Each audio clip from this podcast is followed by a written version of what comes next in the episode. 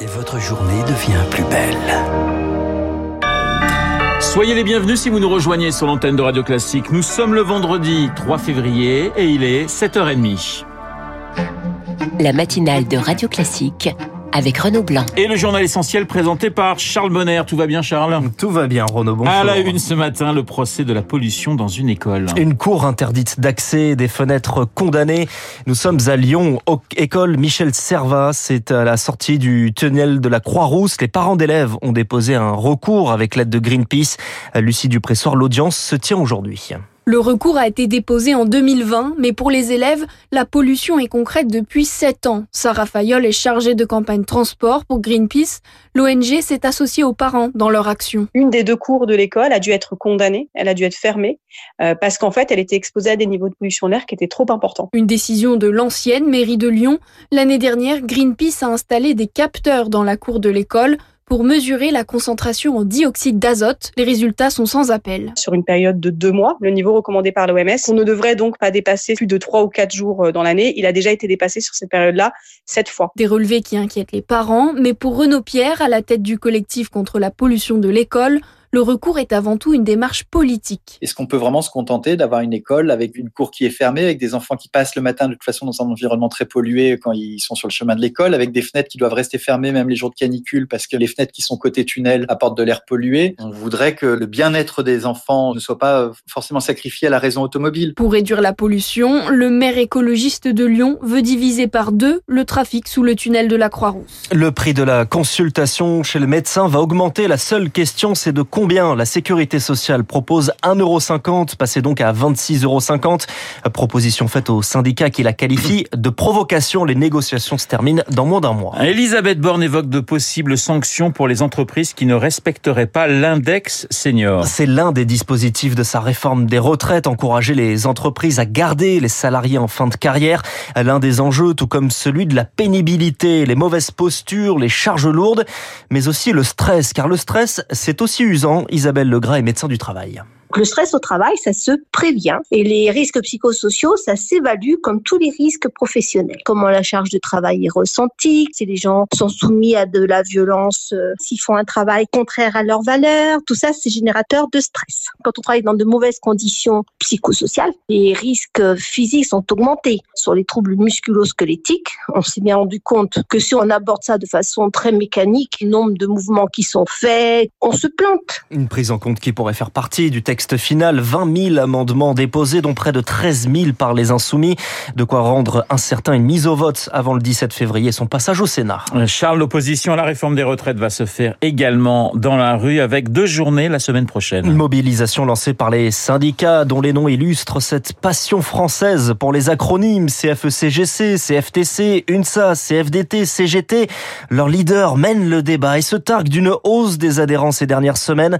Mais quand on regarde les statistiques des ministères sociaux publiés hier, Zoé Pallier, on observe pourtant le contraire sur le long terme. La baisse est certes contenue, le taux de syndicalisation recule de moins d'un point en six ans, mais il reste un des plus faibles d'Europe, car en France, les salariés sont moins incités à se syndiquer, souligne Arnaud Mias, professeur à l'université Paris-Dauphine. Dans beaucoup d'autres pays euh, européens, euh, la possibilité de pouvoir bénéficier d'un accord collectif négocié par un syndicat, elle peut n'être réservée qu'aux membres du syndicat. D'ailleurs, un des seuls secteurs où les syndicats progressent, c'est celui des banques et de l'assurance, où comme en Europe du Nord, les organisations proposent de plus en plus de services comme une aide juridique ou psychologique en échange d'une cotisation. À l'inverse, la syndicalisation recule surtout dans la fonction publique. L'emploi des fonctionnaires ne progresse plus. Par contre, on voit euh, un recours euh, beaucoup plus euh, important au CDD et on sait que les emplois précaires sont euh, des emplois dans lesquels on est très peu syndiqué. Les données de la DARES s'arrêtent en 2019, mais d'après d'autres experts qui se basent sur des témoignages, la baisse du taux de syndicalisation s'est accentuée avec la crise sanitaire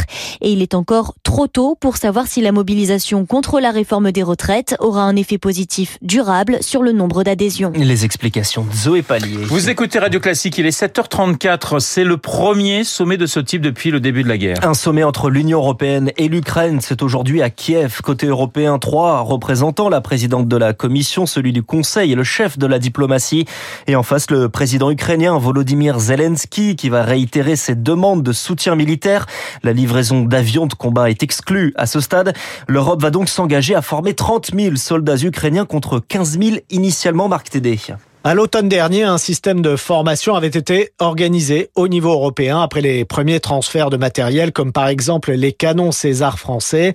Paris avait ainsi accueilli 2000 soldats ukrainiens dans ses centres de l'armée de terre pour les former au maniement de ces pièces d'artillerie.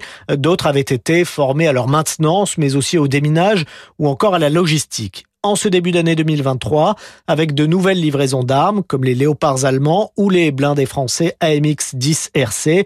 Les besoins en formation augmentent et l'Union européenne veut accélérer. D'ici la fin du mois, Paris va ainsi envoyer 160 militaires français en Pologne. L'objectif, former chaque mois jusqu'à 600 soldats ukrainiens au plus près du champ de bataille, mais tout en restant prudemment hors de l'Ukraine.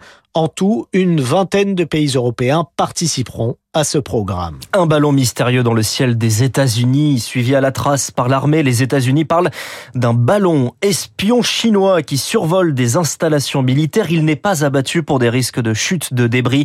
Le Canada évoque ce matin un deuxième incident potentiel. Un dernier jour en République démocratique du Congo avant de s'envoler pour le Soudan du Sud. C'est la prochaine étape du voyage du pape. Le Soudan du Sud, le plus jeune État du monde en, guerre, en pleine guerre civile, où François devrait réitérer ses messages de paix. on reviendra sur ce voyage avec le journaliste Lou Bémond de Senneville qui suit le déplacement du pape pour la Croix.